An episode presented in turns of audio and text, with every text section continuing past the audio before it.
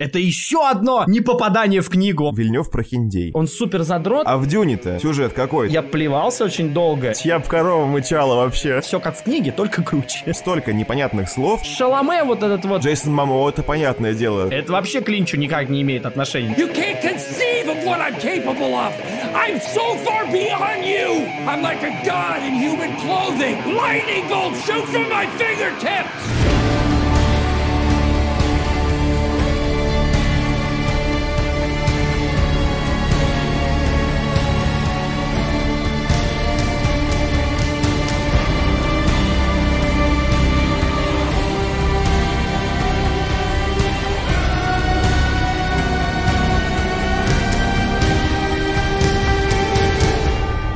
Всем привет, дорогие друзья! Вы слушаете подкаст «Поп-культурный код», и здесь мы по косточкам разбираем актуальные, а иногда не совсем актуальные, но не менее интересные фильмы, сериалы и игры. За микрофонами, как всегда, Илья Чадин. И Георгий Афанасьев. Спасибо, что зашли к нам. Надеемся, вам будет так же весело, как и нам. Присаживайтесь поудобнее и приятного прослушивания, дамы и господа, потому что сегодня мы обсуждаем фильм под названием Дюна, которую очень, мне кажется, многие ждали. Да, но это был вообще самый ожидаемый фильм года для меня. Так что, ребята, да, вы просили, вы хотели чего-то актуального, чего-то из кинотеатров, и вот мы подобрали самое, что ни на есть, актуальное кино. Кто бы мог подумать. Самое главное, что я вам могу сказать, если вы еще не смотрели, то не смотрите трейлеры, потому что если вы смотрели трейлер, вы смотрели весь фильм. Описание на кинопоиске тоже советую не читать. Я вот после просмотра решил ознакомиться, как вообще фильм продвигался. Ну и там сдали все до мельчайших подробностей, типа, до самого конца. На самом деле в трейлере не сильно все раскрыли, мне кажется, как раз. Но там прикол в том, что трейлер отличается от фильма, на самом деле. Это чисто как история с бегущим по лезвию. Один в один, ровно как три года назад. Нам показывают очень красивый экшен, эпичные какие-то пафосные фразы, а фильм на деле оказывается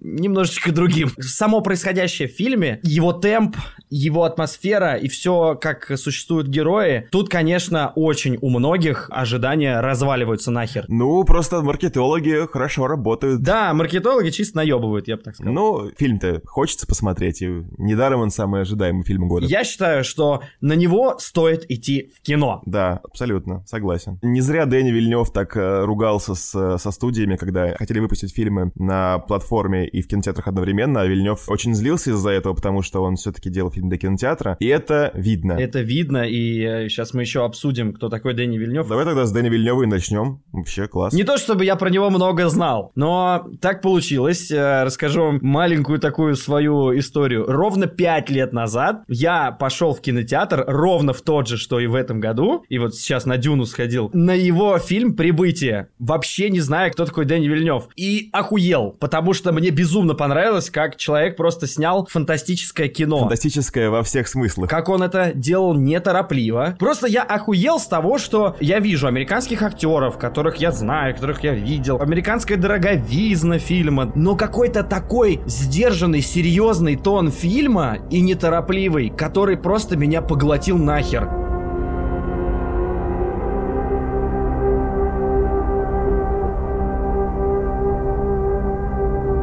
После этого я увидел, что он снимает продолжение одного из моих любимых фантастических фильмов Blade Runner, собственно. Посмотрел на трейлер и подумал, бля, какого хера, что за экшон?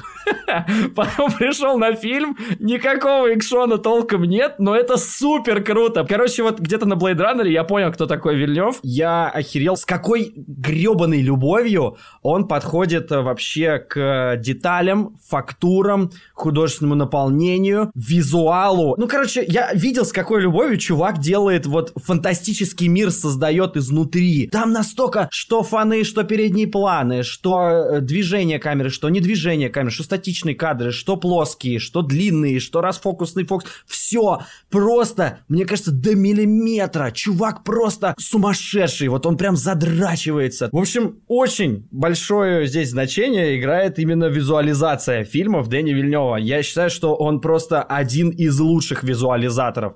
Дюна, на самом деле, вот э, если говорить по чесноку, мне показалось просто неебически красивой. Я просто с открытым ртом смотрел весь фильм. Можно снять классные горы, на классную оптику, там, с классными пролетами. Можно снять классные реки, города, людей, и все это собрать в одну кучу, и это будет просто какая-то масса симпатичная. Но Вильнев как-то создает очень цельные миры. Наверное, он берет классных очень художников. Да, вот я как раз хотел сказать, да, художники тут просто божественные. Вот я смотрел трейлер, например, «Пассажиров», если кто-то помнит такой фильм. Я не смотрел сам фильм. Я смотрел, мне понравился, он, он классный. Я верю, что он может быть неплохой, и я к тому, что он не выглядел как-то по-особенному визуально, на мой взгляд. Я смотрел там Ридли Скотта, эти Прометеи, Чужие, да, которые последние выходили, вот эта шляпа вся. И они тоже не выглядят как-то оригинально. Ну, Нолана, в принципе, вообще не знаю, стоит, не стоит брать, у него такая более фантастика, прям приближенная к нашей типа реальности. Мне кажется, Нолан и Дэнни Вильнев, э, их объединяет вседозволенность. То есть это такие мастера, которые вышли на такой уровень доверия студии, что они могут любые деньги попросить на любую штуку, и все студии будут яростно за это биться. И это круто, хорошо, что такие люди есть, как бы мы не относились к их творчеству, но они в любом случае двигают э, кинематограф в правильную сторону. Почему Нолан стал топовым режиссером, который может э, просить больших денег у студий? Я понимаю, потому что Нолан играется, на мой взгляд, с более доступными э, любому зрителю вещами, или там они кажутся недоступными, а, и человек э, невольно начинает там гадать.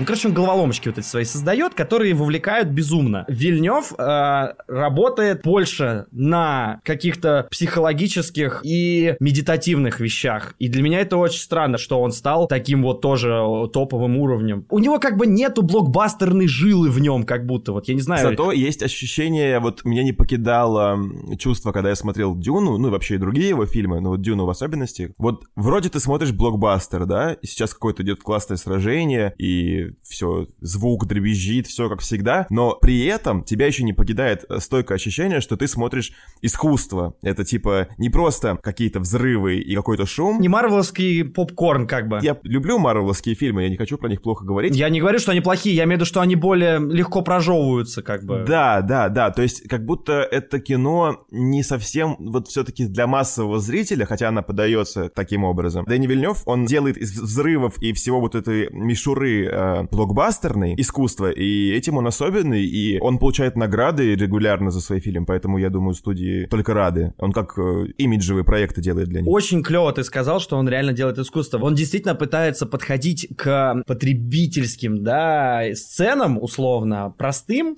которым нужно просто как бы снять, чтобы это эффектно выглядело. Он подходит к этому с каким-то особым своим, ну, видением. Это просто видение. Я почему люблю Вильнева? Потому что я чувствую, короче, какую-то дичь дичайшую любовь к его работе. Он э, супер задрот, он супер задрот, безумный визуализатор, но вопрос просто в материале. Собственно, Blade Runner уже был спорной штукой.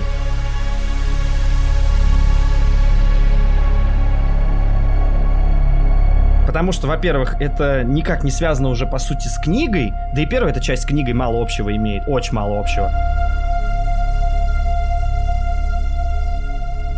Насколько я знаю, фильм, как и старые, первая часть, провалился в прокате. Ругер Хауэр, который играл в первой части Роя Батти, он сказал, что вторая очень затянутая. И еще кто-то говорил тоже там очень важный. А, Ридли Скотт еще тоже сказал, что, бля, типа продолжение, это не продолжение моего фильма или что-то такое. Ридли Скотт, чья б корова мычала вообще. Это пиздец, да. Не, но он же снял первую часть. Ну, он много чего снял. Да, да. Но мог бы и помолчать. Короче, Вильнева обосрал обосрали. У него провалился фильм в прокате, и я когда это все услышал, такой думаю, неужели ему не будут давать финансирование? А тут просто ему дали одну из самых главных классических американских фантастических книг. Я думаю, там совокупность. То есть у Blade Runner же куча фанатов, во-первых. Во-вторых, премии. То есть он собрал целую охапку Оскаров. Никого особо не волнует, что сказал Ридли Скотт, я думаю, вот. Он лучше про Чужой Завет что-нибудь сказал.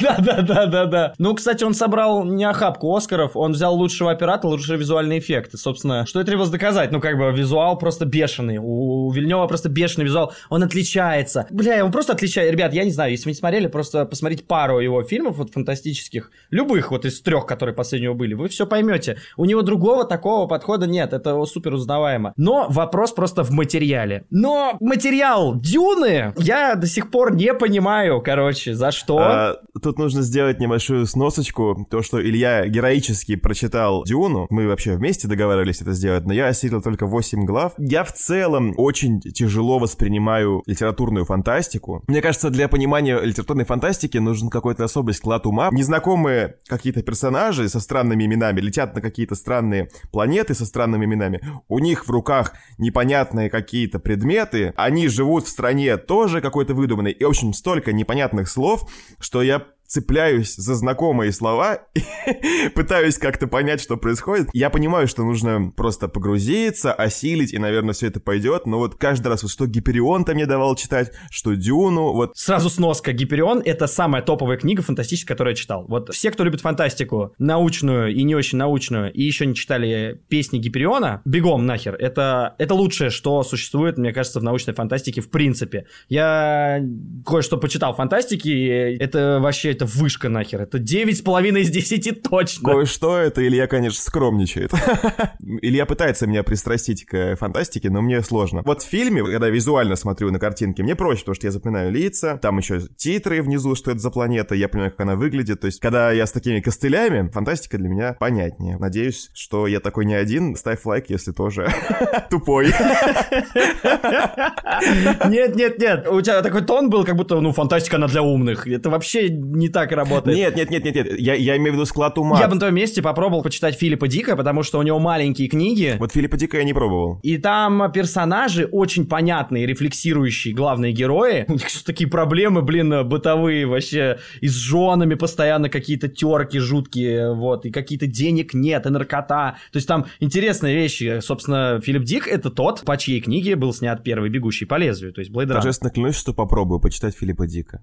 Так вот, фантастика очень много разной. Есть, где действительно очень много информации в начале тебе дают, и у меня тоже с этим есть проблема. Мне в начале много могут накидать информации, и в этой информации может быть какая-то важная деталь, которую ты не вспомнишь. Я просто люблю грызть начальные вот эти вот а, большие страницы, чтобы потом погрузиться на такое, э, хотел сказать, дно, но в хорошем смысле. Падаешь в глубочайший колодец мира. Я безумно люблю разные миры, но очень важно, вот фантастика бывает реально очень разная. Я не просто это говорю. Есть очень сильно оторванная от реальности. На мой взгляд, Дюна как раз это то, что к реальности имеет вообще не очень большое отношение. Гиперион, на мой взгляд, больше имеет отношение, потому что там прям видно связь. Мы можем как будто даже теоретически проследить, как из нашего, ну уже сейчас 2021 года, я читал 16 лет ее, то есть это был там 2007-2008, да, год, как из нашего 21 года все перетекло в те трехтысячные года, которые он там описывает, потому что он дает деталями, набрасывает какие-то такие вещи очень мимолетно, что ты такой, о, ни хрена себе, у тебя, короче, мир строится. В общем, фантастика — это миры, которые придуманы за пределами нашей реальности, но которые все равно имеют ниточку тонкую по людям, которые ведут себя в странных обстоятельствах, как настоящие люди, и по каким-то вещам, которые, если это научная там штука, как это развилось, то есть есть какие-то технологии или еще что-то. Короче, фантастика, фантастики рознь, я всегда так говорил, есть вообще фантастика совершенно поверхностная, боевая, там, условно, где у тебя сплошной экшон. Но это нормально, это в любой литературе так. Есть развлекательное, есть менее развлекательное, есть что-то среднее, есть что-то вообще далекое. И, возвращаясь к Вильневу, мне кажется, что он очень хорошо балансировал, на мой взгляд. Ну, кому-то показалось, что уже ни хрена он не балансировал в «Бегущем по лезвию» между действием, сюжетом и фантастикой. Очень многие сказали, что типа, бля, это невозможно смотреть, это просто я бы вырезал оттуда полфильма. Так вот, э, у меня не было такого ощущения. Говоря о Дюне, у меня такое ощущение появилось. Но я не зря сказал, что Вильнев, э, у него очень сильно зависит все от материала. Книга, она сама по себе очень тягучая, медленная, скучная, сильно скучная. Я говорю, я не понимаю, почему это считается такой суперской классикой фантастики. У меня нет претензий к фильму Дюна Вильнева, потому что я просто знаю, что написано в книге и как. И каким, блин, авторским языком и сколько это страниц занимает. Я охерел, я плевался очень долго. И когда я пришел на фильм, я получил все ровно то, что я ожидал. Для меня все, что было в Дюне, не было неожиданным. Слушай, а, а правда, что фильм это половина книги? Просто я такое слышал, и вот мне интересно. Это действительно половина книги, может быть, чуть-чуть на миллиметр дальше половины. Но Вильнев и сценаристы, с которыми он писал, супер дотошно подошли к книге. Они очень бережно и с чертовски сильной любовью к первоисточнику вообще отнеслись. Короче, на мой взгляд, Вильнев сделал Дюну лучше, чем она была в книге. Потому что он поменял визуально, атмосферно что-то, там, ритмически. Они со сценаристами переделали так, что это стало более впитываемо. Но при этом добавил своего вот этого вильневского флера. Не то, что добавил, а этот флер вильневский, медитативный, он есть и в книге. Вильнева на самом деле поставили идеально на пост режиссера вот этой книги. То есть он, получается, он избранный. Был рожден, чтобы снять э, Дюну. Это просто местный Квизас Хадырач, да, абсолютно. Э, Лисан Альгаиб, да. Блин, я так бесился с того, что у этого чувака я в этих именах ссаных путался просто, кто из них кто, хотя это один и тот же персонаж. Вы просто не представляете, как в книге... Не, ну кто читал, представляет. Ну, Гош, ты даже представить не можешь, какое количество всяких вот этих слов в книге, через них продираешься, как через гребаные кусты, которые тебя удерживают. Ты в корне утыкаешься ногами, они тебя держат, ты лезешь и лезешь и лезешь. Этих слов до хера, отступлений до хера. На самом деле Вильнев, сохранив вот этот темп, ритм и атмосферу, он вылез из этих корней. Он реально, мне кажется, усидел идеально вот на двух стульях, постараясь снять фильм. Но он не смог уйти от типичных проблем экранизации, потому что тупо в э, книге всегда есть больше простора для информации, которую в голове будет читатель держать, да, а зрителю надо быстренько эту информацию накидать. И там столько инфы, которая просто бум за три секунды, бум, просто кто-то что-то сказал, кто-то что-то сказал. А я такой сижу, бля, а вот как зритель я бы сейчас понял Как это. раз вот хорошо, что я не читал, а ты прочитал, потому что мы можем сравнить наши взгляды, потому что я понял в целом все. У меня есть маленькие вопросики к тебе в спойлерной части уже будут, но мне кажется, что этого в фильме просто нет, и это все остается на продолжение. Мне кажется, это не то, что я не понял, а это так и должно Ну быть. ты задашь эти вопросы и просто мы их обсудим. В общем, ребята, получилась такая небольшая часть без спойлеров, но она как бы не про фильм. Разогрели немножечко ваши ушки, и теперь будем обсуждать фильм. И те, кто хочет его посмотреть без спойлеров, прошу закрыть приложение. Но те, кто смотрел трейлер или читал аннотацию на кинопоиске, пожалуйста, вы все и так знаете, можете оставаться. По сути, да.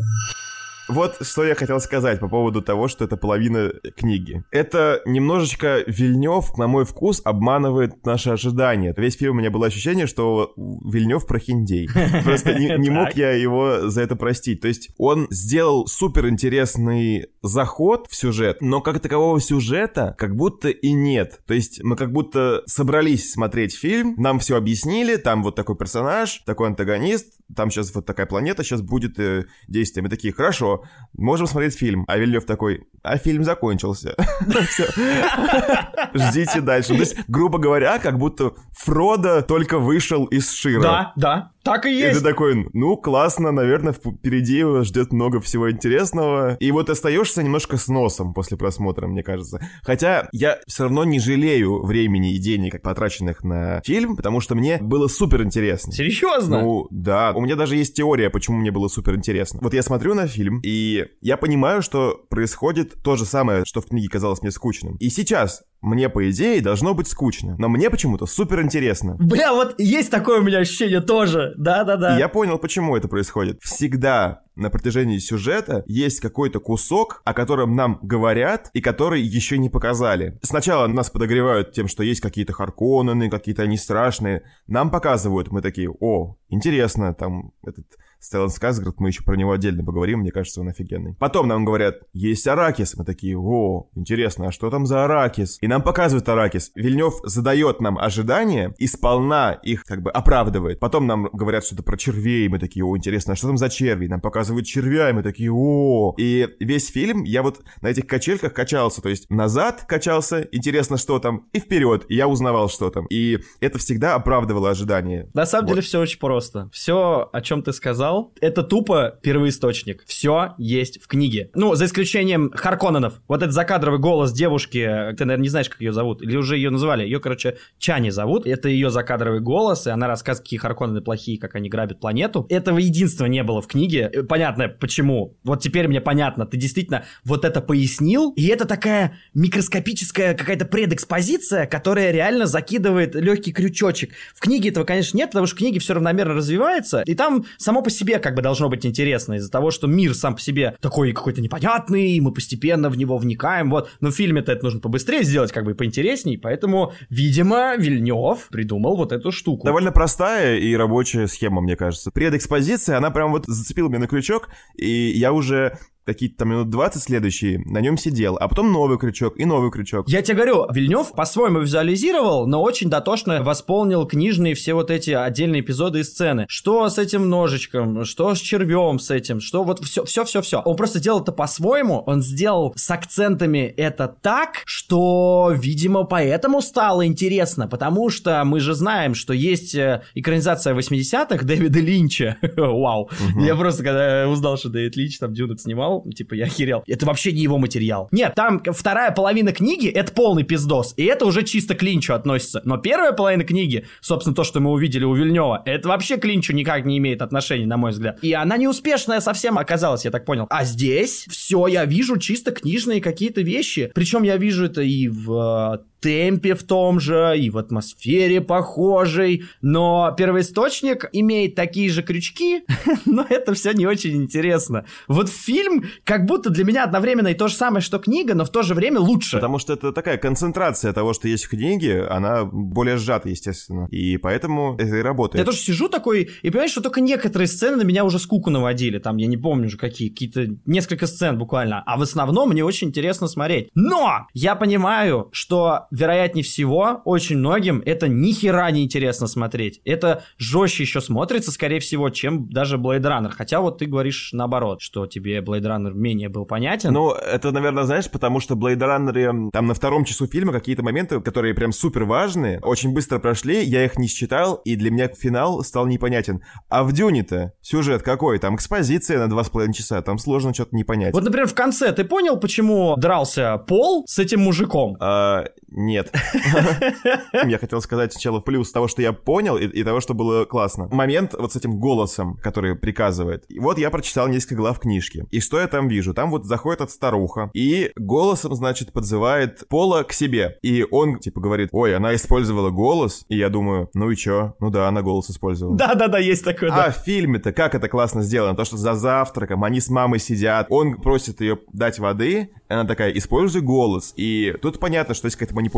И сцена с бабкой, когда она его голосом к себе так жестко притягивает, все начинает работать. И вот на этом микромоменте можно понять, как Вильнев обрабатывает материал и делает его понятнее и приятнее для просмотра. Одновременно с этим классно, что он еще пацан, который только пытается, а она такой уже мастер и ветеран в этом деле. Она даже страшная прям очень стала, когда она это сделала. Вообще надо сказать, бля, очень много классных, атмосферных, страшных каких-то эпизодов и сцен и образов в этом фильме. В книге этого вообще почти нету, ребята. Все антагонисты, вот эти все Харконнены, они сделаны как-то, ну, сказать просто банально, это, конечно, подходит сюда. Они более такие банальные, но они, они простые, они понятные, они нервные, они... Нет, они все как бы нормально придуманы, но мы их много раз видели. А Вильнев пошел как-то другим путем и сделал из них очень страшных антагонистов. Они, конечно, довольно однозначные, все равно получились, но, ребята, барон, который в фильме, и барон, который в книге, бля, это небо и земля. Мне очень нравился, больше всего реально нравился барон из всех антагонистов в книге. Я такой, о, думаю, классный, яркий антагонист, бля, крутой такой.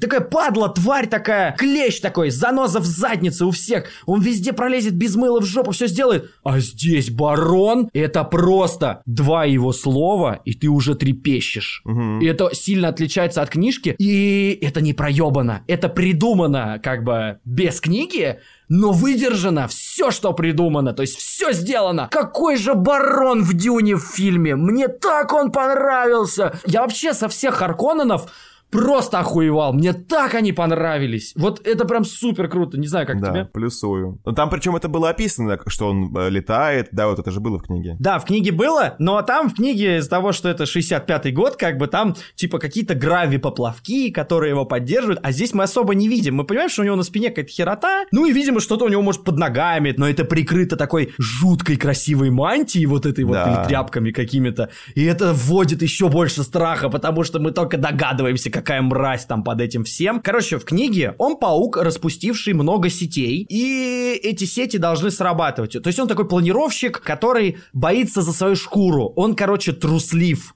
Вот это прям такая его характерная была черта. Здесь ощущение, что он просто но он гребаный властелин, что перед ним все трепещут. В книге он тоже властелин, но все равно там, знаешь, ощущение, что все какие-то дурачки под ним. Рабан, которого играет наш любимый этот, как его, господи? Батиста? Да, Батиста, Батиста. Там он казался тупым силачом. Здесь Рабан, я не знаю, тебе показался он тупым силачом? Или он э, что-то еще ты в нем почувствовал? Не знаю, Ну, или почувствовал ты вообще что-то? Не особо почувствовал, не особо. Но его там слишком мало все-таки было. Ну, короче, я тупо из-за того, что, да, сравниваю материал, э, как бы зная, какой Рабан в книге, какой он здесь, для меня он здесь другой, и он интересней. Он такой, этот, э, у Саурона, кто эти были, блин, эти тоже бешеные, не орки? Назгулы? Нет, не Назгулы, не орки, а эти, у которых отпечатки на лицах. Урки. Урки. Нет, не урки, блядь, какие урукхаи. Урки, блядь. Прибыла в Одессу банда из Амура. В банде были урки, шулера. Урки, это гоблинский перевод, блядь. Урки. Урукхай, да-да-да, Урукхай. Ну да, Урукхай, Урукхай, да. Вот, он, он прям вот такой прям. Короче, здесь все, оно как бы интересней. Харконнены, на мой взгляд, здесь супер круто сделаны, совершенно вот такие черно-белые тона, да, очень круто это как бы придумано, с одной стороны, с другой стороны, это очень однозначно, но с третьей стороны, в книге это еще попроще все выглядит. Тоже есть плохие, хорошие. В книге это выглядит как, ну, какой-то там феодализм, ну, средневековые какие-то дома. Поставь просто вместо кораблей космических лошадей, все, готово. Сам Фрэнк Герберт, когда, видимо, писал Дюну, он, конечно, писал тоже не про мечи и червей. Я хер знает, зачем он сделал это все в таком сеттинге. Для меня это такой простой как бы ход. А давайте-ка средневековье совместим европейское с восточным, перемешаем, отнесем это, ну, у Вильнева это почему-то написано 10 тысяч, там, 100 какой-то год. В книге вообще не описывается какой-то год. Я не знаю, откуда они эти цифры взяли. Ну, то есть какое-то далекое будущее, запихнем это все, и будет классно. Другой вопрос, что Фрэнк Герберт продумал свой сложный мир. Там есть 30 страниц приложения, которое я полистал, не читал, а листал. Кто откуда произошел? Что откуда вышло, пришло, зачем, какие последствия. При этом, применяя прием, простите, как бы за такое, не знаю, тавтологию, тавтологию, применяя, короче, прием простого захватывания сеттингами яркими. И в этом фильме это чуть-чуть э, исправлено, это очень круто. Оно все выдержано, но оно все не выглядит нелепо. В книге это уже выглядит как-то нелепо. И меня это бесило, я не мог через это пробираться. В фильме я такой, ну ок. Я думал, что фильм будет похож на Звездные войны. Ведь в Звездных войнах тоже есть такой вот какой-то около средневековый Ну, пафос. Ты правда думал, что будет похож на Звездные войны? Я боялся этого. Ну, мне кажется, Дэнни Вильнев не смог бы снять Звездные войны. Вот поэтому Дэнни Вильнев и снимал Дюну, ребята, потому что он сделал все как в книге, только круче. Я бы, знаешь, какой бы разговор завел про вообще про самого этого пола. Вот что мне не понравилось, так это главный герой. Главный герой или главные герои? Ну, так все-таки он один тут главный герой. Бля, ты заметил, у нас уже третий или четвертый подкаст «Вопросы по главному герою». Ну да, ну, не, ну меня как учили на сценарном факультете, что один главный герой, я так и несу этот крест по жизни.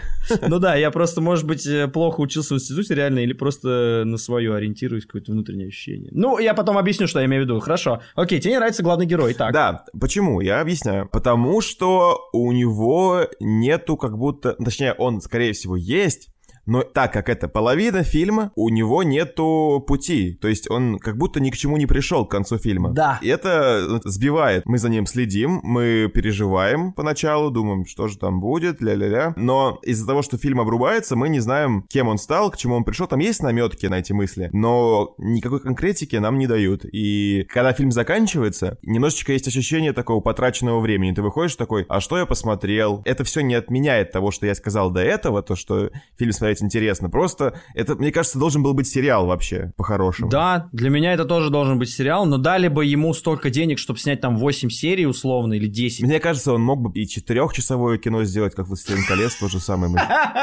Я уверен, что у него есть режиссерская версия в загашнике, я, отвечаю прям стопудово. Потому что у него на Blade Runner 4 часа первый монтаж был. 4, блядь, часа. А потом сделал 2.30 из него. Я даже не хотел бы ничего выкидывать из фильма, просто ну, не хватает, реально, не хватает. Здесь как раз появляется проблема для зрителя. В наше время два с половиной часа фильма высидеть сложновато. Мгм. Должно много интересного происходить. А здесь накидали героев, накидали героев, накидали героев, накидали парочку событий, какие-то сцены атмосферные происходят вроде бы, но что-то все как-то медленно. О, яркая сцена, типа эпично с червем. Окей, погнали дальше. Дальше все опять на спад, все очень медленно, куда-то идут, что-то делают. А, о, всех переубивали. М-м, сардукары дерутся, бля, эффектно. Все, конец. Все повзрывалось. Опять все на спад. Опять они что-то убегают, ушли, пришли, поговорили тут, там. Ну, то есть произошло вроде бы даже, казалось бы, много событий. Нет точки, к которой они идут, эти события. Все правильно. Как будто направления нет. Ну, произошло, произошло. Ну и чё? А может, Вильнев почитал и такой, не, заканчивать, наверное, не буду, короче. Оставим это, бу- будет лучшая экранизация Дюны. Чисто полкниги. Может, наймут другого режиссера, он что-то придумает, похер. Не, ну подожди, а чё, Сакуров-то в одиннадцатом году Фауста экранизировал только половину книги, там же вторая половина чисто такая, знаешь, метафизика уже вовсю прет. Фильм довольно тяжело смотрится, книга довольно тяжело читается. Вторая половина книги, она такая уже больше вся метафизическо-философская, ну как и Дюна, собственно, она больше уходит в пиздец. Чуть больше, не сильно отличается от первой половины, но чуть больше. И также и Фауста, и вот Сакуров что, он экранизировал только первую часть, где все самое интересное происходит. Может быть, действительно, Вильнев такой, типа, посмотрел на Сакурова такой, бля, дядь, а ты шаришь. Ловко, ловко. Я еще хотел сказать просто про персонажа. Еще есть такая проблема, что персонаж, он тряпичная кукла, которого тащут. Он почти вообще ничего не решает. Он в отдельные только эпизоды решает. Но глобально он игрушка, которая в судьбе такая тусит. Возможно, это и задумывал Фрэнк Герберт. И, возможно, это и передал Вильнев, я не знаю. Но работает ли это на кино? Ну, очевидно, нет. Я думал, что вопрос избранных героев у нас закрылся. В 21-то году. Устали немножко люди смотреть на Гарри Поттеров, этих дивергентов, людей, которые от рождения просто им суждено что-то сделать, и они вот идут и это и делают. Но, с другой стороны, тут опять вопрос первоисточника, поэтому сложно что-то говорить про Вот. фильм. В любом случае, имея опыт просмотра всех этих э, дивергентных фильмов, в 21 году избранный герой смотрится, ну, как-то коряво и лениво. Заебало. Заебало, да. Так По-другому скажи. Что ты понял из того, что... Я просто задам вот какие-то вопросы, позадаю, что ты понял вообще из фильма, как вот инфа подавалась, которую я такой думаю, бля, я вот, ну, типа, знаю, но зрители-то, наверное, не успевают или успевают. Давай. Вот я как раз сейчас и задам. Блиц-тест, погнали. Ты понял вообще, что из себя представляет Бинна Гессели? Кто они такие? Что делают? Кто эта бабка? Зачем она его проверяла? Я так понимаю, что это какой-то древнейший клан ведьм, очень влиятельный, который смотрит в будущее. Этим даром могут овладеть только девушки. А Пол — сын Джессики, и он оказался мальчиком, и в нем как бы сила большая, чем в остальных членах этого клана.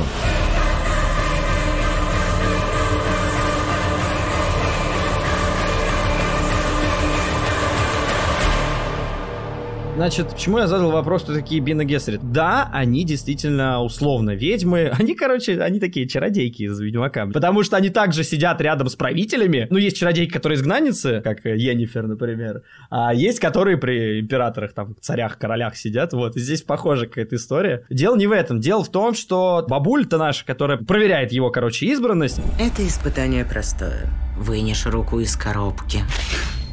Умрешь. Что в коробке? Боль. рассказывает, что выводят расу главных чуваков. И делают это смешиванием кровей. Они просто, ну, типа, берут людей, заставляют их, условно, там, ебаться друг с другом из разных э, планет, из разных домов, из разных семей, из разных кровей. И ждут, когда появится избранный. То есть это их задача — вывести избранного. Ну, это произошло на наших глазах, условно. Поэтому, как бы, э, вроде как оправдано. Но, опять-таки, в 21 году эта избранность всех заебала, и этого маловато. То есть даже этого может быть маловато. Да, вот о чем я и говорю, да, маловато как будто, вот согласен. Самое тупое, что Пол всю книгу он сомневается в себе.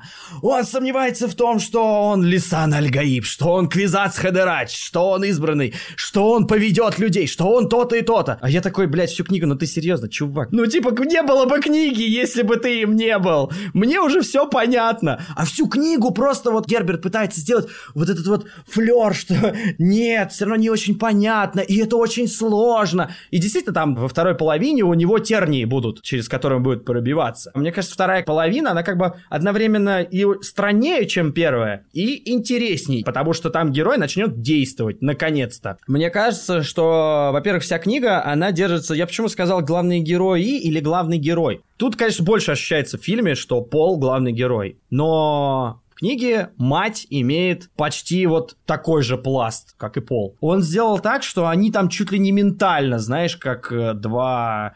Про это его и книга, короче, про родство, блин, душ и про заплывы в прошлое и будущее. То есть там как бы книга, она с таким любопытным посылом, просто не очень интересным, на мой взгляд, и не очень как бы в наше время нужным. Не знаю, еще и поданным как-то хер знает пойми как. В фильме как раз э, просто матери поменьше. Ну вот что ты понял про мать? Какую роль она вообще играет для этого персонажа? Кто они друг другу такие, кроме того, что они мать и сын? Хороший вопрос. Блин, я даже не знаю, как на него ответить-то. Не используя слово «связь».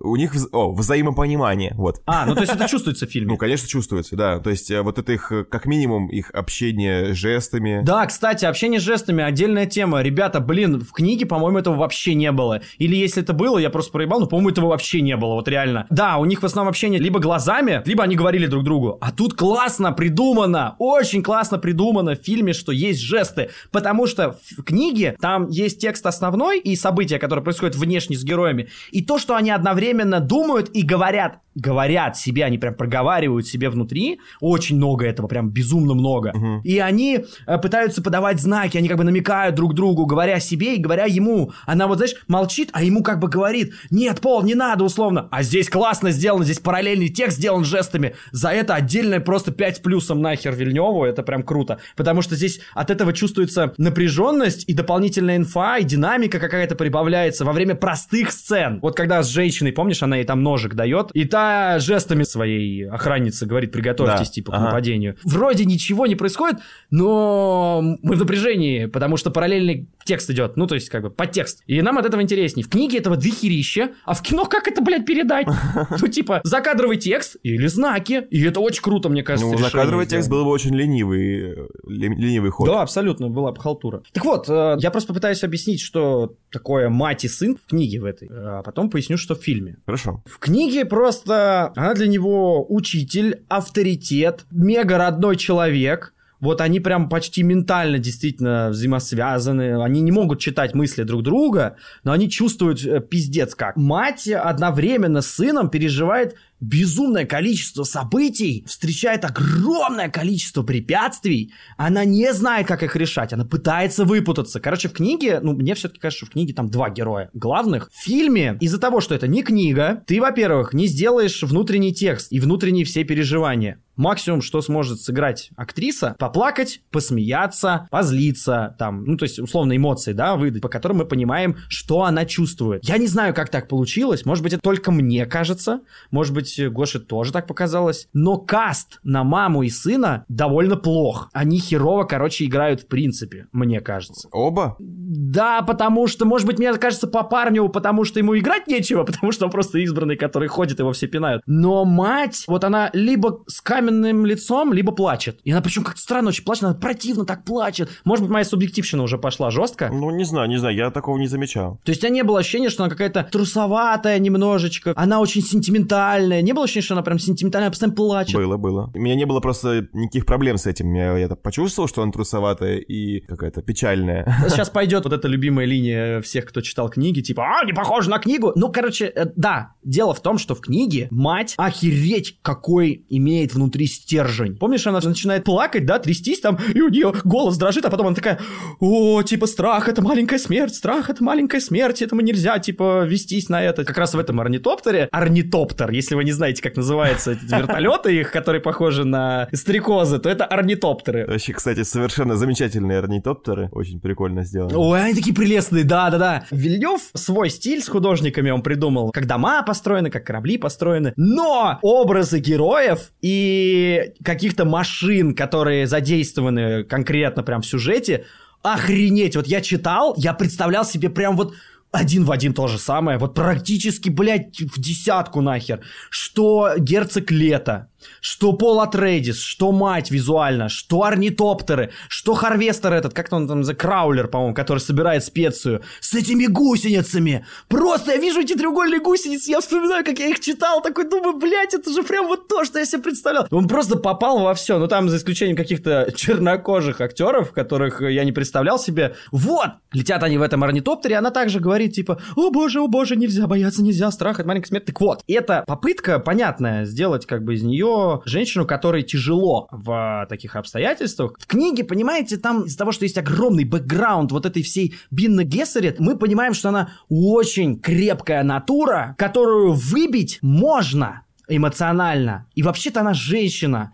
И надо не забывать, что женщины далеко не всегда сильны. Я сейчас не сексизмом занимаюсь, если что. Просто события, которые происходят в книге, это политика, это войны, это ассасины, это хитрость, это опасность, это экономика. Да это кому угодно сложно, это и мужчинам сложно. Но эта женщина, как бы из-за того, что она жена, а она, кстати, не жена герцога Лета, если кому-то интересно, маленький спойлер. Да, там это было в проброс. Жаль, что я на тебя не женился и умер. И я такой, чего? Да, да, да. Бля, хорошо, что он хотя бы так это засул. Да, в книге-то это несколько раз показано, рассказано в разных эпизодах.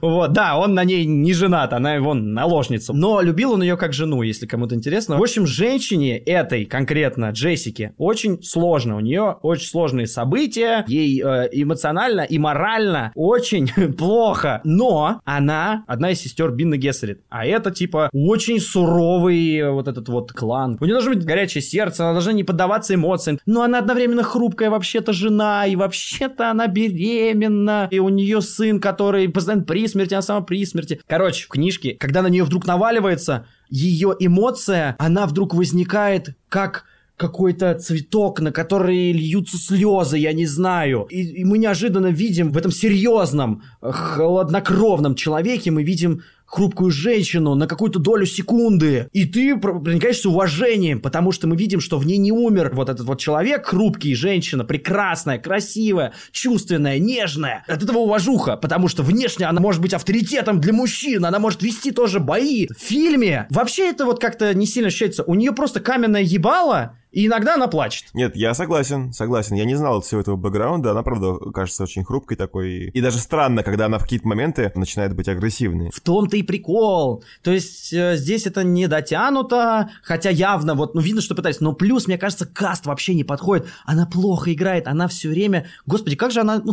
она отвратительно плачет. У нее так подбородок дергается, блядь, когда она плакала. Ну, это моя, извините, это чистая вкусовщина моя личная. По-моему, еще актриса не поняла, как сделать. То есть они не доделали ее. Поэтому она, мне кажется, вообще не авторитет. В книге была химия между вот э, сыном и матерью. У них возникают конфликты, когда это пиздец. Это ты такой думаешь, ну блин, это интересно, потому что она вообще-то, ее там называют ведьма гессеритка. Вот она гессеритка, да? А он вообще-то избранный будущий. Хотя он юнец, ему там 15 лет по книге. Ну, кстати, в фильме классно сделали, он довольно молодой очень, так выглядит здорово. Ну, слушай, это Тимати Шаламе или Шаламе, напишите как правильно, но он сейчас довольно такой набирающий обороты актер, то есть он популярный. Да, ему, кстати, под тридцатник, по-моему, этому актеру. Реально? Серьезно? Ну, не тридцатник, но 25 точно Блин, больше. охренеть, он выглядит, ну, типа, на 16-17 лет. Мне это очень понравилось. Ну, неважно. Вот. В основном Дюна классно экранизирована, но вот два этих героя для меня прошляплены. Теперь про Пола, что он тоже прошляплен, мне кажется. В книге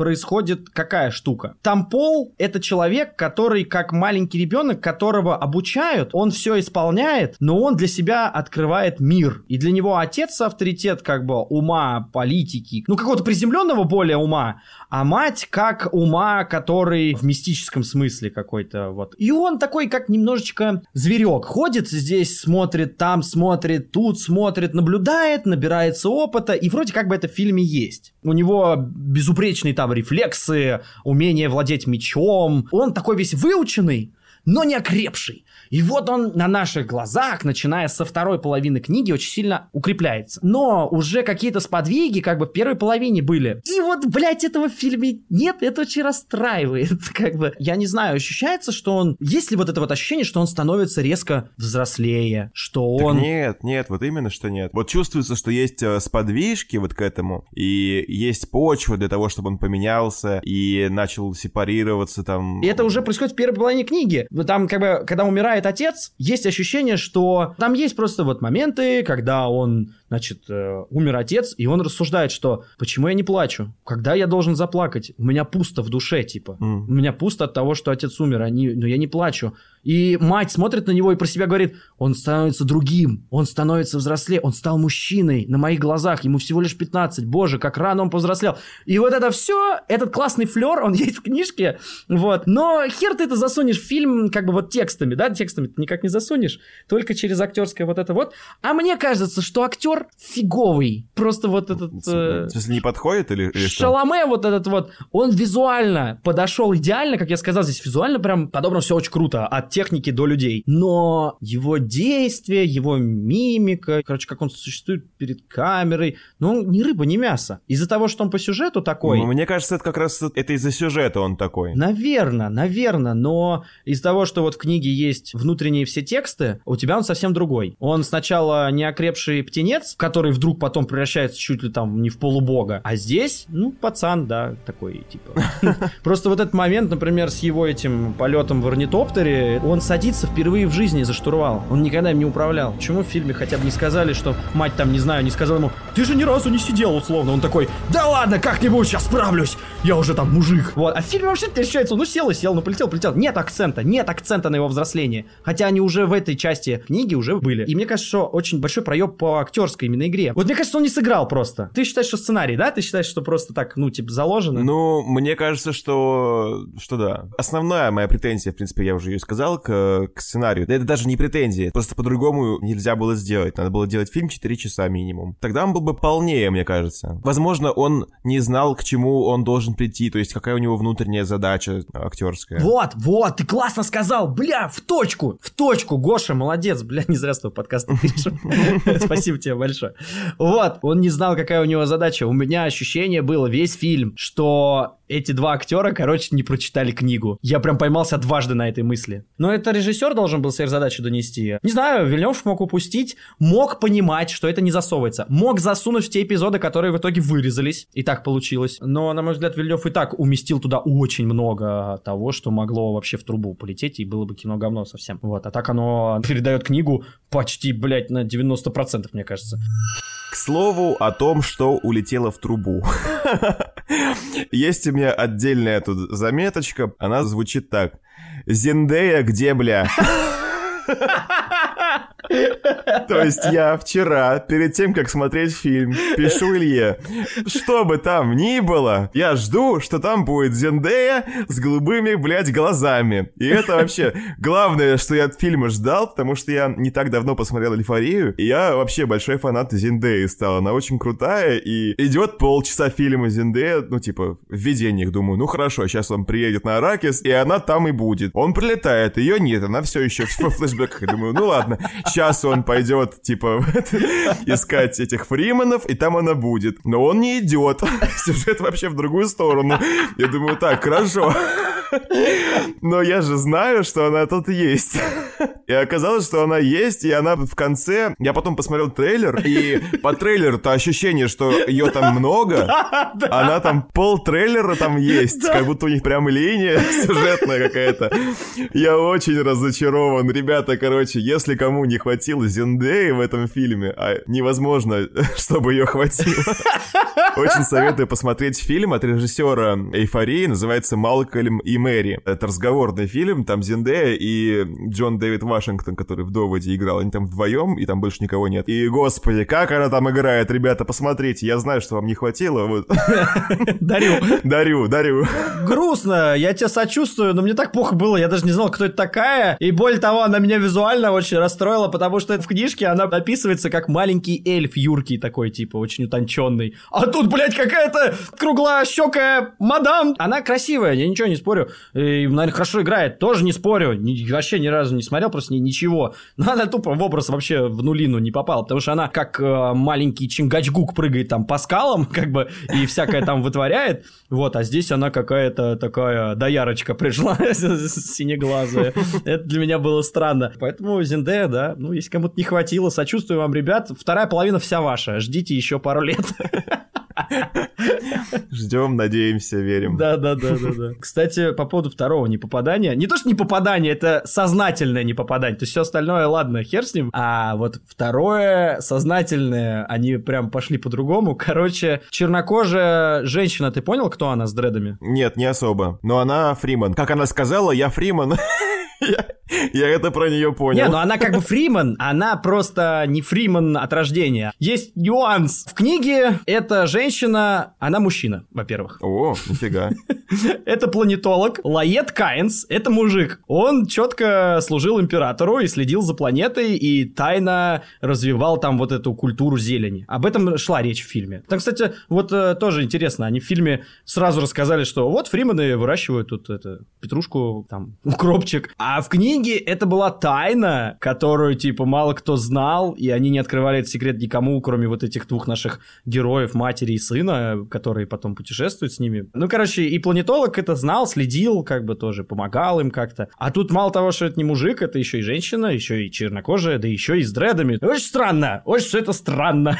вот. И очень банальной получилась эта женщина-планетолог, мне очень жалко. Самому Вильневу только известно, можно было сделать из нее другую, как бы, образ или нет, потому что в книге довольно интересный образ, ненадолго появляется, но образ мудреца, знающего как бы вот эти все земли, изучающего с точки зрения э, науки, при этом проникшегося вот этой культурой фриманов, насквозь ставший одним из них, и вот это совмещение в том, что как бы он пытается эту планету развить, ну, короче, это очень интересно, а здесь она просто, ну, она такая помощник, она экскурсовод как бы по планете, и все. Угу. Жалко, мимо, ненадолго, и умерла она, кстати, по-другому. Вообще, знаете, что меня смутило, дамы и господа, в Дюне? То, что персонажей до хера, ну, потому что их тупо в книжке до хера, а они даже раскрыться-то и не успевают толком почти совсем, кроме Дункана Айдахо, по сути. И так мне обидно. Ну и Дункан Айдаха тоже, на самом деле, такой довольно плоский персонаж-то оказался. Но, согласись, он чуть больше имеет проявлений, чем остальные, и мы хоть как-то успеваем хоть маленький микрончик сопереживать, когда он дерется там за По дверью. сравнению вот с Джошем Бролином, которого, как его там, Гурни... Гарни Холик. Гарни Холлик. Вот по сравнению с ним, Джейсон Мамо, это понятное дело, супер раскрытый персонаж. Потому что этот Джош Бролин просто что-то бегал-бегал, потом началась эта война, он убежал, и все. Его больше не было. Типа он по- побежал драться, и, и больше мы его не И видели. исчез, да, просто где-то в середине фильма просто пропал с горизонта. А был же еще Сафир Хават. Ты вообще помнишь такого, блядь? А это еще кто? Сейчас я ищу в списке персонажей. Потому что в книге-то они все занимали какое-то определенное А, место, а Все, да, это приятный дядечка полный. Ой, это, он такой прелестный, бля, это вообще пиздец. Мне вот очень нравится, как выглядит, но самое интересное, это еще одно не попадание в книгу. Он в книге вообще, короче, от него и ощущение, и образ, и внешне он выглядит по-другому. То есть я не знаю, почему они так его сделали. И этот Гарни Холик тоже. Вот, вот эти два персонажа, их надо бы местами поменять по характерам книги, потому что Гарни Холик это, короче, трубадур. У него есть своя гусля. Ну, она называется по-другому. Она называется, я не помню, как девятиструнная какая-то у него штуковина, на которой он играет. И его фишка, вот почему мне по- понравился этот персонаж, э, он маэстро в игре как бы на своем инструменте, и он маэстро в бою. Вот эти два таких характерных две черты в нем сливаются. То есть он искусный мастер творчества, да, и искусный мастер боя. Это так прикольно, по средневековому еще. Это все банальности, которые как бы для меня базово, все они были скучны, но они здорово сделаны. И я смотрю фильм, а тут просто мужик с каким суровым лицом стоит просто в этом своем э, костюме, и все. И я такой, ух, нихуя, пропал Гарни Холик, очень жаль. Но я тебе так скажу, спойлерить не буду, но вряд ли он просто пропал. Не, ну вряд ли. Ну в этом-то фильме хотя бы могли какую-то арку ему придумать, что куда он убежал, бля. Вообще, на самом деле, у него как раз вот во время этих событий по книжке четко маленький эпизодик ему отводится. Он тоже с книжки пропадает, но там логичный эпизод происходит. Мы понимаем, что с ним произошло, и теряем его с горизонта на 100 страниц. В какой-то момент там снова к нему возвращаемся, другие события, но он исчезает с логичными событиями. А здесь он просто убежал, да, это странно, конечно. Все эти персонажи, они, по идее, ну, как бы имеют большое очень влияние тоже на этого пацана. Не такой, как отец и мать, но они все его обучают чему-то так или иначе. И этого почти здесь нет. То есть здесь он только с... Как раз Гарни он здесь дрался, да, со щитами они там тренировались, и все. А Дункан Айдахо просто приколист такой, приколист-пилот, которому в Звездные войны просто можно спокойно идти.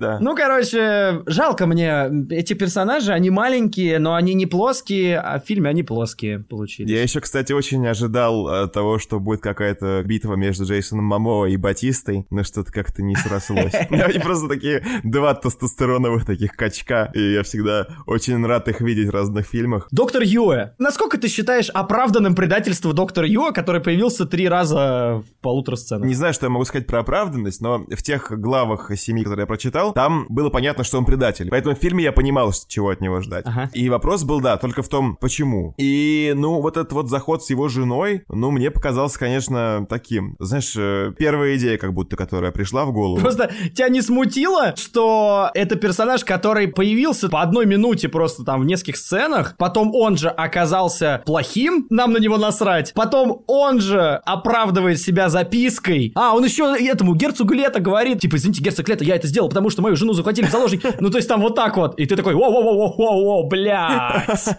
не было у тебя, вот у меня вот чисто такое вот было ощущение. Было, было. И это все так туповато сделано, потому что у него в книге микрон, на самом деле, тоже линии, но там из-за того, что, опять-таки, это книга, я не знаю, можно ли было это экранизировать, одному Вильневу известно, но у него такая дикая ненависть к Харконненам, такая боль за свою жену, и там все это описывается, и более того, Джессика видит эту ненависть, и она говорит, никогда доктор Юа нас не смог бы предать, но он предает. Хорошо сделано в фильме, что нам не раскрывают, потому что в книге, ну просто предатель, ну предатель, ну понятно. А здесь они как бы сделали правильный ход, что для зрителя прикрыли эту тему, и вдруг это неожиданный ход, но этот неожиданный ход так оправдывается тупо вот этим вот типа ба-ба-ба-ба-ба-ба-ба. Все.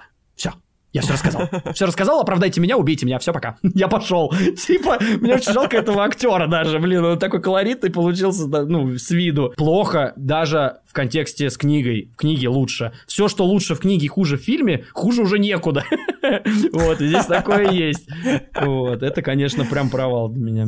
Отдельно я хочу сказать спасибо Вильневу. Я просто хотел сделать акцент на том, что у него просто потрясающе показаны черви. Прочитал на кинопоиске, что они год дизайн делали, кстати. Это сделано супер круто. Я не знаю, как сделано у Линча, может, у Линча сделано здорово. Все знают Дюну, кто даже не читал, что это какая-то фантастическая книга про пустынную планету, в которой червяки ползают, которые, типа, прямиком из фильма «Дрожь земли», знаете, пришли к нам. Помнишь такой фильм старый? Как называются эти гады? Откуда они? Я не знаю. Но ты ведь ученая. Нет названия. Мы их открыли, значит, сами должны и назвать их. Да, если вам не хватило червяков, Надо же, как тебе нравятся червяки. да, вперед смотреть дрожь земли. Я, кстати, «Дрожь земли» смотрел четыре части, и еще целый сериал в прошлом году специально пересмотрел, потому что мне в детстве очень нравился. Шикарное кино, шикарное. Слезоиды. Оиды. Подобные, да. Змеоиды. Но первый фильм, кстати, клевый, он такой хоррорный достаточно. То есть категория Б, конечно, твердая, но прикольно, стремновато. Гробоид. Ну да, гробоид. Мы будем жалеть, если никак не назовем его. Так вот, я к чему? Потому что я пришел на фильм такой... Ну и в трейлере я посмотрел трейлер до этого, я увидел этих червей, такой думаю, ну они, конечно, классно задизайнены, но и все понятно. А когда я пришел на фильм, я не знаю, заметили ли вы те, кто смотрели фильм, черви очень не типично всегда появляются. Что я сейчас э, хочу сказать? Спросите вы. А я скажу так, что черви, короче, да, они там ползут под этим песком, и вот волна песка это тянется, и вот они видят издалека, и все такие, а, бля, черви. Это все банально, мы все видели миллион раз, в дрожь земли в той же, все это классно, как бы мы привыкли. Но обычно в блокбастерных, ну и вообще в экшн-сценах каких-то, Червь вылезает, рычит, короче, просто мечет, начинает там, да, всякую хуйню делать. А здесь червь появляется три раза за весь фильм, по-моему. Два из которых он не вылезает, по-моему, в книжке, причем они просто, да, тоже там вылезали, рычали. Я не помню, как в книге точно, может, меня сейчас поправят те, кто читал. Но мне тоже показалось банально, они как-то появляются. А здесь просто мне очень понравилось, как сделана классно сцена с этим краулером, который собирает специю. Они же бегут от червя, а потом они падают, потому что становится вязкий песок, песок дрожит, и вдруг постепенно песок начинает скатываться в жерло, в одно, в центр.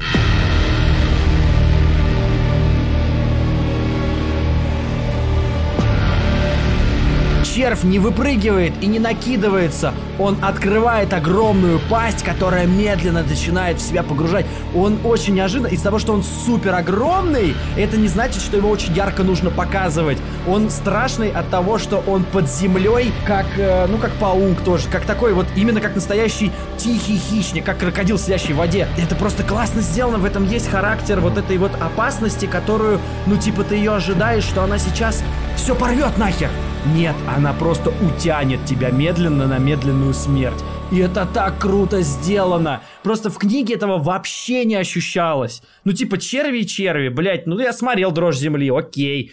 Такие же там, да. Это самое небанальное, на мой взгляд, появление вот таких тварей, которых мы знаем, как они выглядели в кино, знаем, как они могут выглядеть в книгах и в кино сейчас. Это большая площадь земли, которая превращается просто в адский вот этот провал. Они же даже особо не рычат, эти черви, это очень круто сделано. Но они рычат, конечно, но самый большой вот этот вот рык сделан, э, когда только вот эти мать и сын забежали на скалу, и он их там нюхал условно, или что он там делал, дышал на них. Заметил, что эта сцена же фишка Вильнева, когда главный герой стоит очень близко к чему-то огромному и смотрит наверх. Точняк, я вообще об этом не думал, но это же Blade Runner, точняк. Ну и это и прибытие. Бля, как круто. А, раскусили мы тебя, чертила канадский.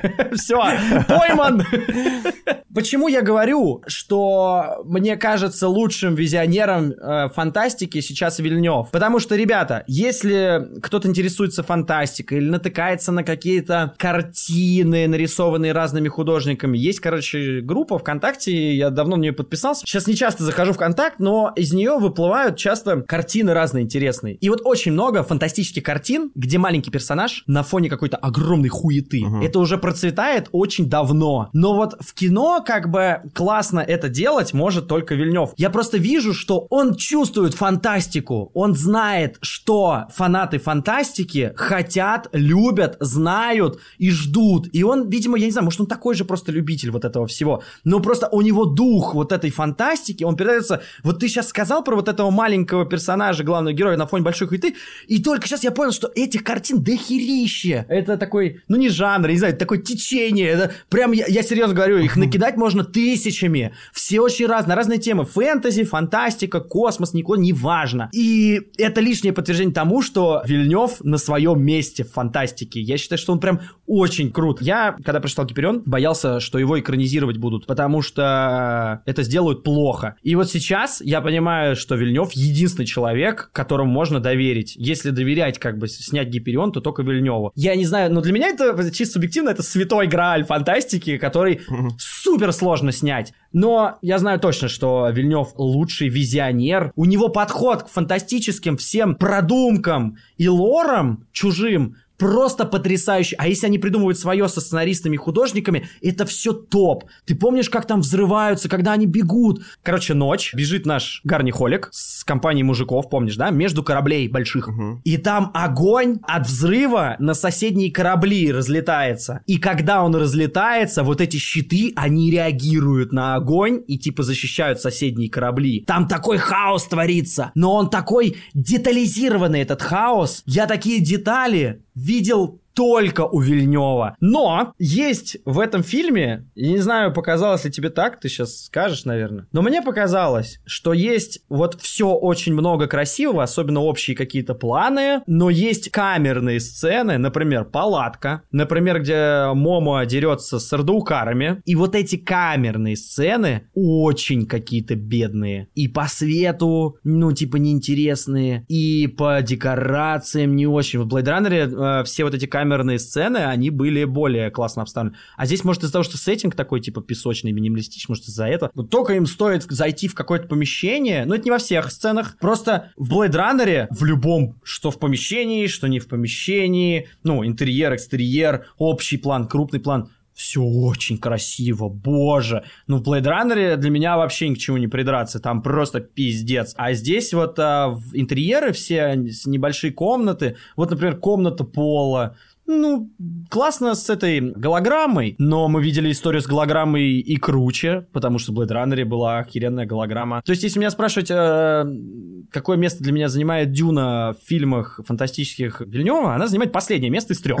Потому что, ну, потому что такой первоисточник, но я все равно ловил себя на мысли, что я только от того, как тонко и дотошно и с каким вкусом, с цельным стилем сделана Дюна, я сидел тупо, чуть ли не открыв рот. Вот просто мне нравится то, что происходит. Возможно, это связано с тем, как Гоша говорил, что, типа, ничего интересного вроде не происходит, но вроде интересно все равно. И ты не понимаешь, почему. Может, это с этим связано. Но я думаю, что еще связано это еще с тем, что меня завораживали пейзажи. Просто они как картины. Ну, конечно, это можно сказать, что да, это можно и в караоке пустить, и похуй, типа, какой там сюжет, и типа кино говно. Типа, пусти на караоке будет Вот. Но я не соглашусь. Я считаю, что это большая заслуга Вильнева и его сотоварищей по визуалу. Просто и я в таком восторге остался. То, как делает для меня Вильнев фантастику, это безумство. Прибытие, оно попроще, потому что там очень много реалистичного. А Blade Runner, например, для меня венец, потому что ничего реалистичного нет, но все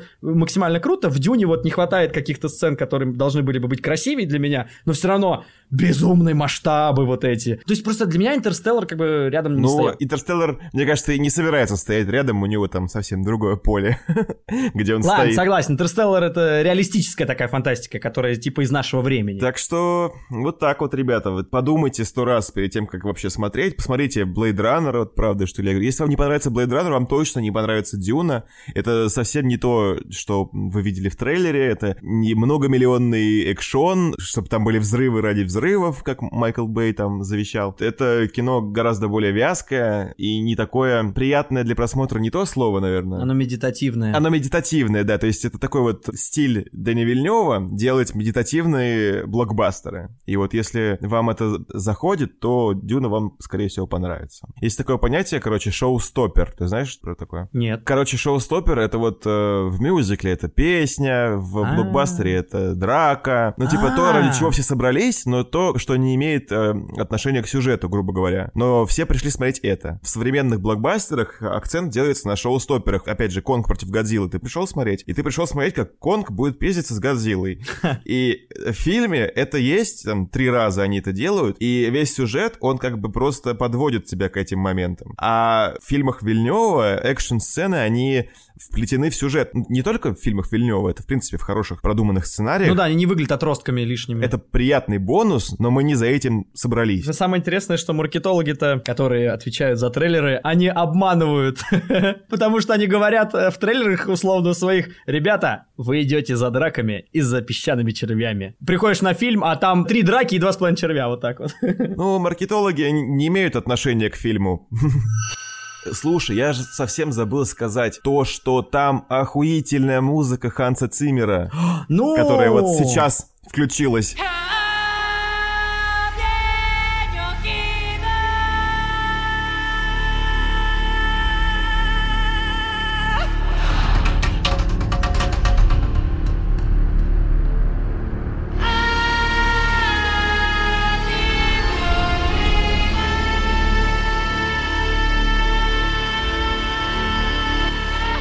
Она же делает вообще кучу эмоций. Ну, типа, мы уже вот говорили в предыдущих наших подкастах про то, как музыка влияет на а, восприятие, и то, что это вообще половина ваших эмоций, это музыка. Ну, я думаю, это ни для кого не станет откровением. А, я тебе скажу так, что я одновременно кайфовал с музыки и одновременно не понимал, почему же Ханс Циммер так, типа, особенно хотел подойти к этому. Эта музыка здесь мало отличается. Нет, здесь есть вот как раз самое интересное, это вот эти песнопения. Это очень круто, потому что, вот, например, чем отличается еще книга от фильма? В книге безумно раскрыта вся вот эта культура фриманов. Она вся насквозь атмосферная, какая-то этнически как бы раскрытая. В фильме вообще ничего не понимаешь, кроме того, что это какой-то кочевой народ, ощущение. Какие-то оборванцы ходят. И вот эта музыка, она добавляет вот этой этники безумной Мгм. и культуры. Да. Небольшой кусок, но атмосфера придает пиздецкой. Но э, батальная вся музыка, она очень похожа на всю остальную циммеровскую батальную музыку. Там еще есть барабаны, очень крутые, отдельно барабанные такие э, запилы, скажем так. И они тоже очень крутые. Ну вот, короче, все, что относится именно к оригинальному антуражу, вот этому песчано-пустынно-кочевому, вот оно все круто сделано, безусловно. Вообще, Циммер не зря он заслуженный. Он очень похож просто везде на себя. И у него, когда у него возникает что-то оригинальное, ты сразу понимаешь, почему он такой заслуженный супер-топ э, композитор. Потому что, ну, есть еще вещи, где у него музыка, ну, супер крутая, вот, и она отличается. Она похожа на Циммера, но это не та, которую, типа, легко переиграть, а она похожа на многих других, вот. Просто всякие батальные музыки, и здесь тоже, она похожа здесь на многие другие какие-то из любого другого Ну, композитора. мне кажется, просто все сказано в этом жанре, в батальных музык, и сложно что-то придумать новое. Ну, потому что это все относится к мейнстриму. Это так же, как э, да. шоу-стоперы. Вот все, что относится к Мгм. определенному виду не искусства, а развлечения, оно похоже вот на американское кино. И именно поэтому я люблю Вильнёва, потому что я знаю, что я пойду не на типичное американское кино, не на то, что я видел. Я много увижу того, что я видел раньше, и к чему я не очень хорошо отношусь, к банальностям этим, но я увижу что-то еще. И Вот я люблю этот темп. Я люблю такой темп фильма. Я люблю все это посмаковать тоже вместе с Вильневым. Да, ребят, на этом мы, наверное, с вами прощаемся. Да, мы же прощаемся? Ну, мне добавить, собственно, нечего. Я, да, сказал все, что хотел. Спасибо, друзья, что вы дослушали до этого момента. Пишите ваши отзывы, что вы думаете об этом фильме. Читали ли вы книгу? Что вам больше понравилось? Смотрели ли вы Blade Runner? Может, нам вообще сделать подкаст на Blade Runner? Или на Вильнева, на его фильмы. У него фильмы же интересные. Мы вас ждем. Подписывайтесь на нас там, где вы нас слушаете. На Яндексе, Apple, Google, Кастбоксе, Ютубе и других платформах. Я хочу еще заметить, что в Ютубе очень удобно. Если вы послушаете нас в Ютубе, можно сразу нахерачить комментарии. У нас Да. есть еще Инстаграм. И обязательно туда пишите нам и свои пожелания, свою ненависть, боль или радость, сочувствие какое-нибудь. Все, пишите, пишите нам. Мы вас очень э, ждем и читаем. Говорите, что вы еще хотите. Все, до новых встреч, ребята. Все, ребятки. Целуем, прощаемся. Пока. Пока.